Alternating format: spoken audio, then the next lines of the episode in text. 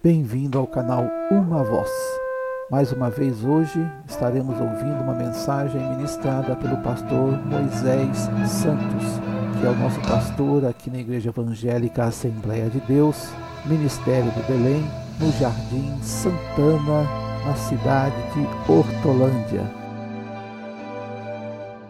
Mateus capítulo 8, versículo 22 assim: Jesus, porém, disse-lhe: Segue-me e deixa aos mortos sepultar os seus mortos.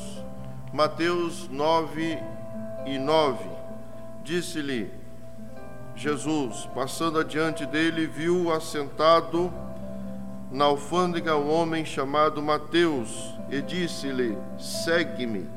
E ele, levantando-se, o seguiu. Romanos, no capítulo 1, versículo 1. Paulo servo de Jesus Cristo, chamado para apóstolo, separado para evangelho de Deus. Ainda lá em 1 Coríntios, no capítulo 1 e o versículo 1, Paulo, chamado apóstolo de Jesus Cristo pela vontade de Deus, e ao irmão Sóstenes. Esses textos que nós acabamos de ler, ele traz para nós um ensinamento muito forte e maravilhoso. Do chamado de Jesus para servi-lo, do chamado de Jesus para uma mudança literal na vida, do chamado de Jesus para uma nova forma de viver. Quando Jesus se aproxima de Mateus, né, em 9 e 9 de Mateus, ele vê esse homem na alfândega trabalhando e Jesus simplesmente diz uma palavra, né? uma palavra ali emendada, segue-me, e não disse mais nada. Essa palavra para a vida de Mateus foi tão forte e tão decisória que ele tomou uma iniciativa imediata. E a Bíblia diz o seguinte: ele, levantando-se, o seguiu simplesmente deixou ali com quem de direito deveria deixar ali o serviço da alfândega e passou a seguir a Jesus. E dali para frente você observa que Mateus ele não tem tanta interferência por estar com Jesus, porém Jesus o usou para escrever um evangelho da Bíblia. A pessoa está ali por uma ocasião, está ali cobrando imposto, não era bem aceito na sociedade. Geralmente, aqueles que trabalhavam cobrando os impostos ali eram pessoas que cobravam um pouco a mais, tinham um comportamento inadequado. Chega Jesus e dá a ele uma palavra e diz assim: segue-me e ele automaticamente abandonou aquela vida em que estava vivendo e passou imediatamente a seguir Jesus.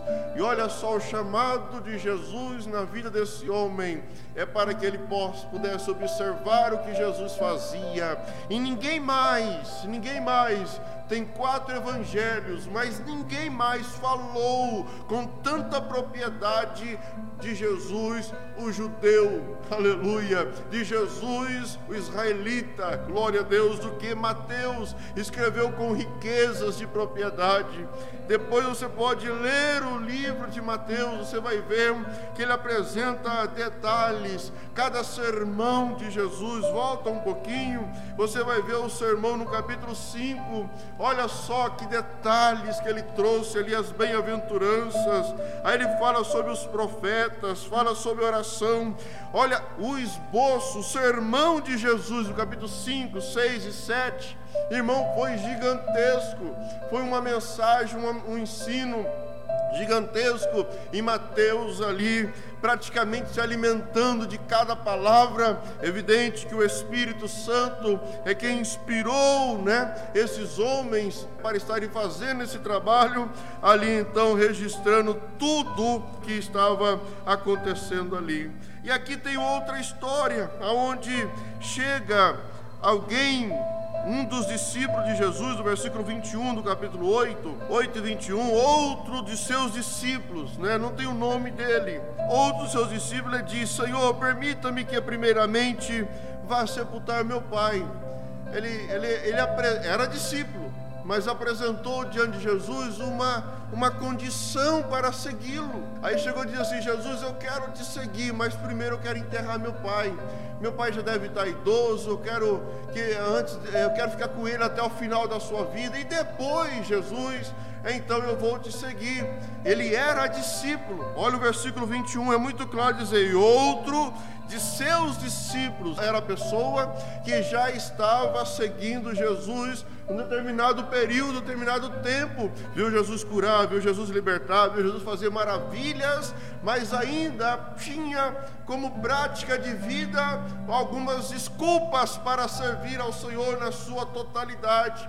E aqui, irmãos, eu quero apresentar aos irmãos uma coisa muito interessante. Olha, existem sim discípulos de Jesus, hoje em dia, mas existem aqueles também que apresentam ali diante do Senhor desculpas, né? apresentam alguma história é, verídicas e verdadeiras, mas como uma desculpa. Ah, deixa eu enterrar o meu pai. E Jesus ele vai bem forte, categórico a ele, dizendo: Olha, deixe os mortos sepultar os mortos, né?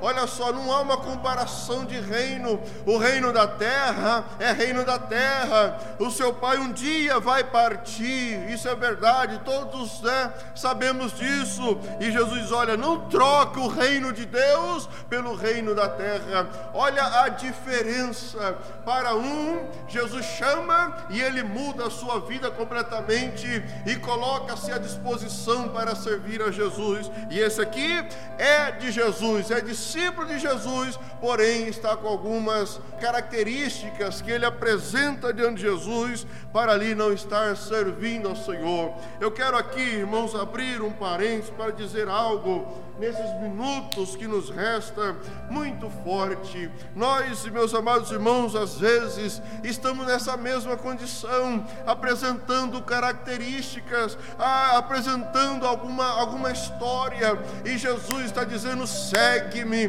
Nesses dias, irmãos, Deus, o Senhor, está à procura de homens e mulheres que estejam na brecha, aleluia, para abrir os lábios e dizer: assim diz o Senhor Senhor Jeová, oh aleluia, glória a Deus. Os irmãos sabem que esse Covid veio e calou a todos, calou aqueles que estavam aí pregando, falando é, sem responsabilidade de Deus. O Senhor permitiu isso, agora estão todos calados. Agora é hora do Senhor levantar um exército na terra para dizer: Assim diz o Senhor Jeová, e pregue e anuncie a palavra do Senhor sem apresentar desculpas, sem apresentar ali diante do Senhor alternativas usando a fé, crendo que o Senhor Jesus irá agir, irá trabalhar na causa. Agora escute bem, eu li lá no livro de Romanos, quando Paulo ele diz assim: olha,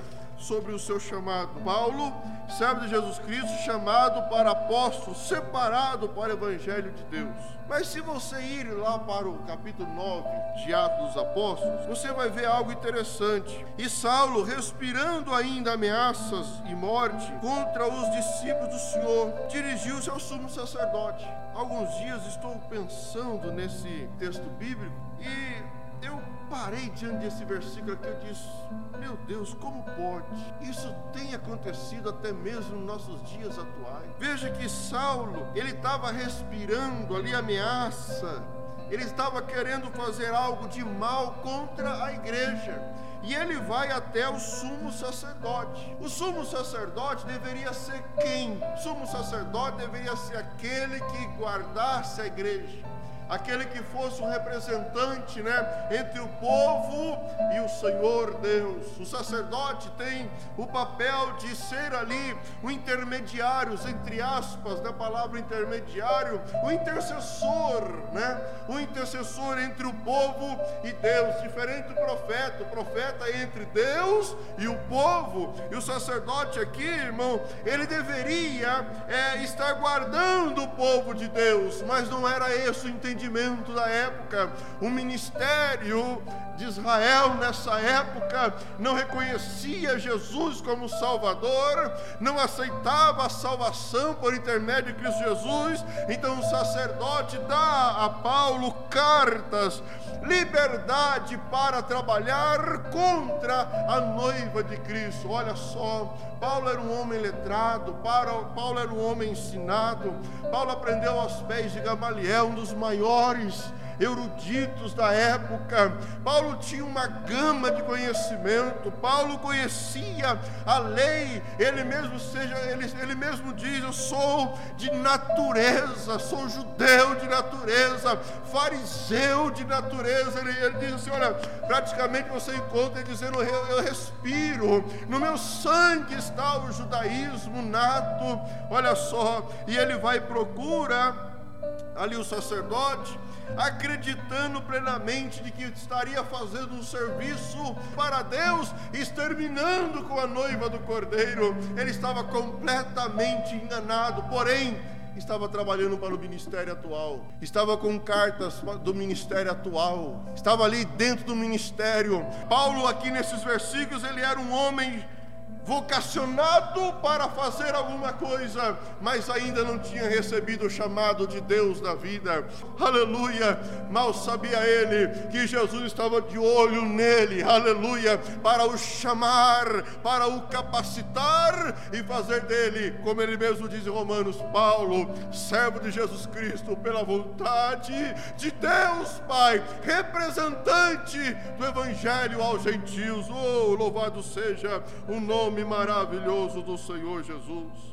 Olha o versículo 2, o capítulo 9 de Atos. E pediu-lhes carta para Damasco, para as sinagogas, a fim de que, se encontrasse alguns daquela seita, qualquer homem, qualquer mulher, os conduzisse presos. Então veja que ele estava fazendo um serviço. E aqui eu quero abrir um parênteses, irmão. Escute quem tiver que escutar. Há muitas igrejas que estão nesta fase aqui de Paulo, acham que estão fazendo um trabalho para Deus, mas não estão fazendo um trabalho para Deus. Vamos trazer agora para a nossa vida em prática. Muitos acham que são servos de Deus, muitos sentam na cadeira de servo de Deus, de serva de Deus.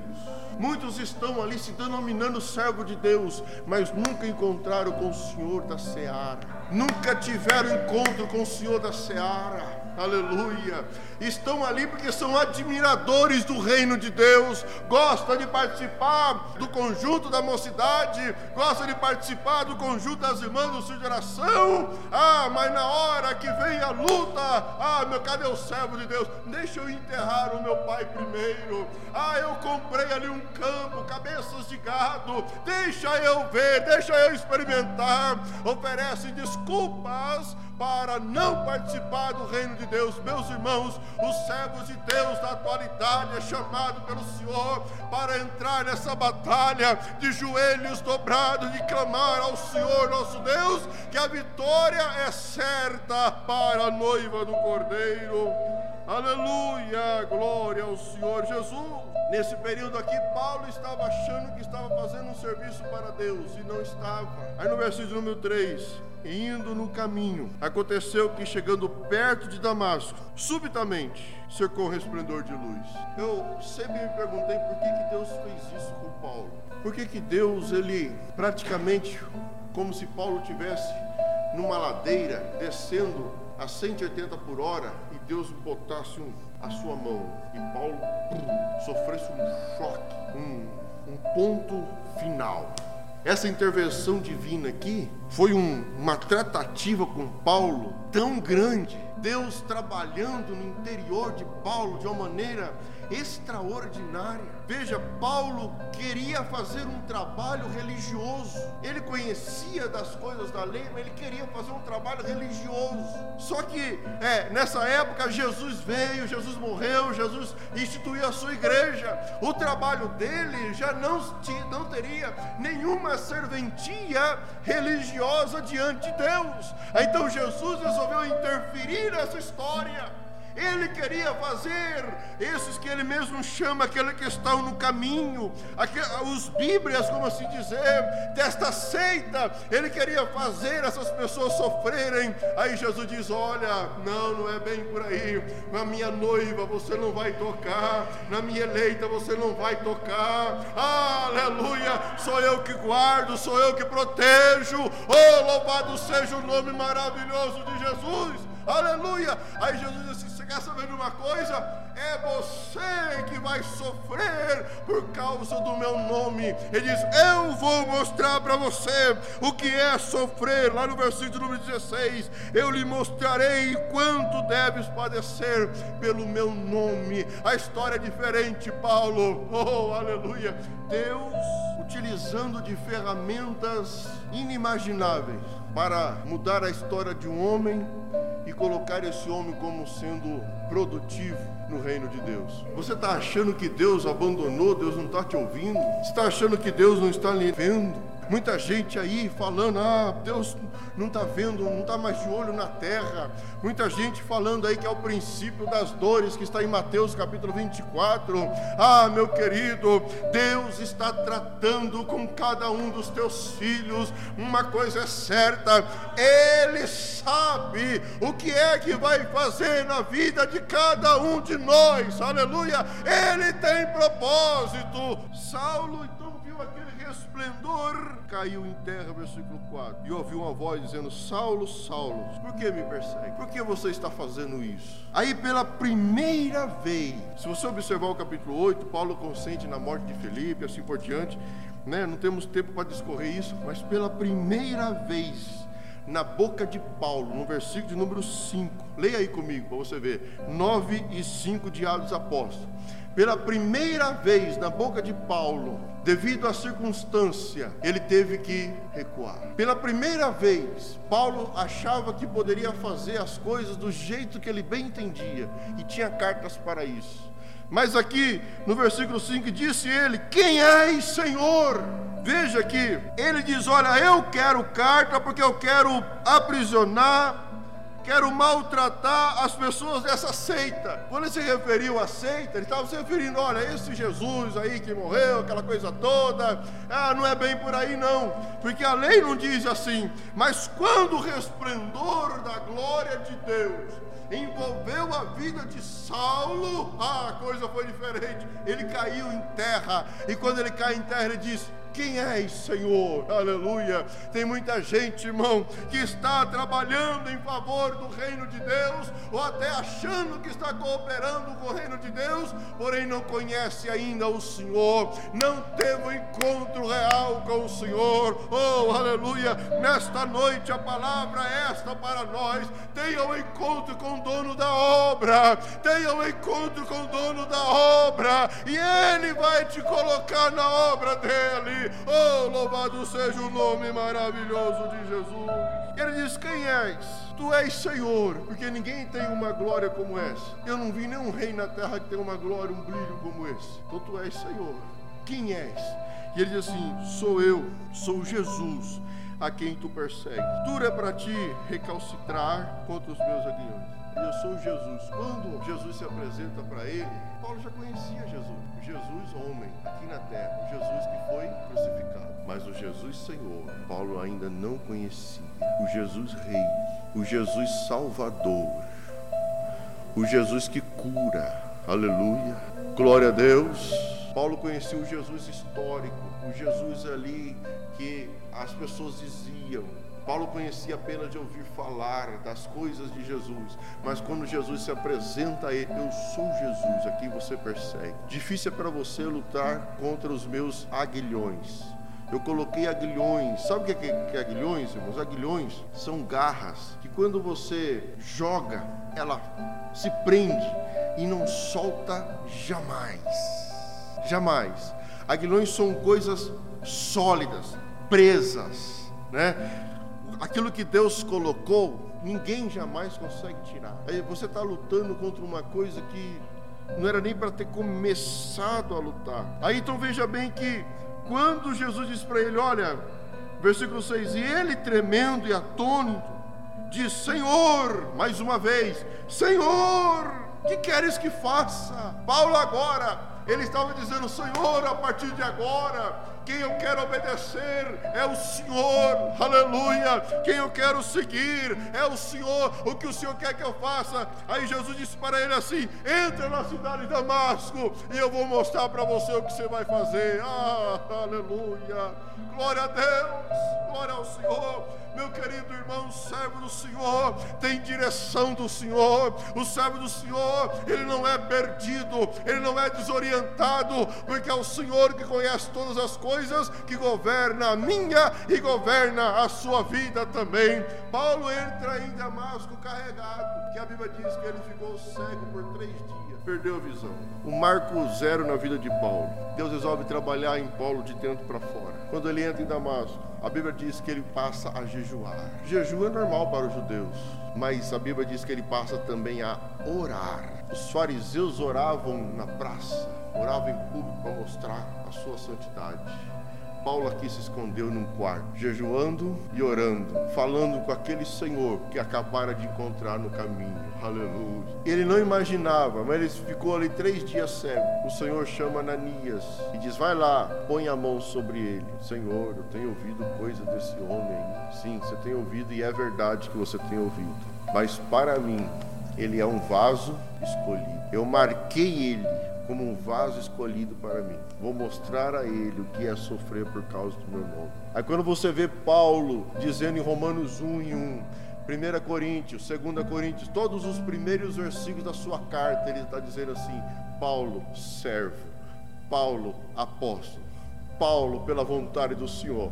Paulo, aleluia. Oh, glória ao Senhor Jesus. Veja a diferença na história da vida de Paulo, do capítulo 9, entre o versículo 1 e o versículo 4, para os demais capítulos que se referem a este homem. Aleluia. Ele diz: Eu sou devedor do Evangelho. Ele mesmo diz, Romanos 1,16: Evangelho é poder de Deus para a salvação de todos aqueles que creem. Oh, é, as pessoas, as pessoas passaram a duvidar: será que Paulo, será que Paulo está usando de artimanha para reunir de uma só vez o maior grupo possível desta seita para aprisionar a todos? De repente lá vem Barnabé, chama Paulo, traz Paulo para os meios discípulos, apresenta Paulo para os discípulos, aleluia. Aí nós já estamos falando lá no capítulo 15 de Atos, aí estão todos orando, e disse o Espírito Santo: Apartai a mim, a Paulo e a Barnabé, para a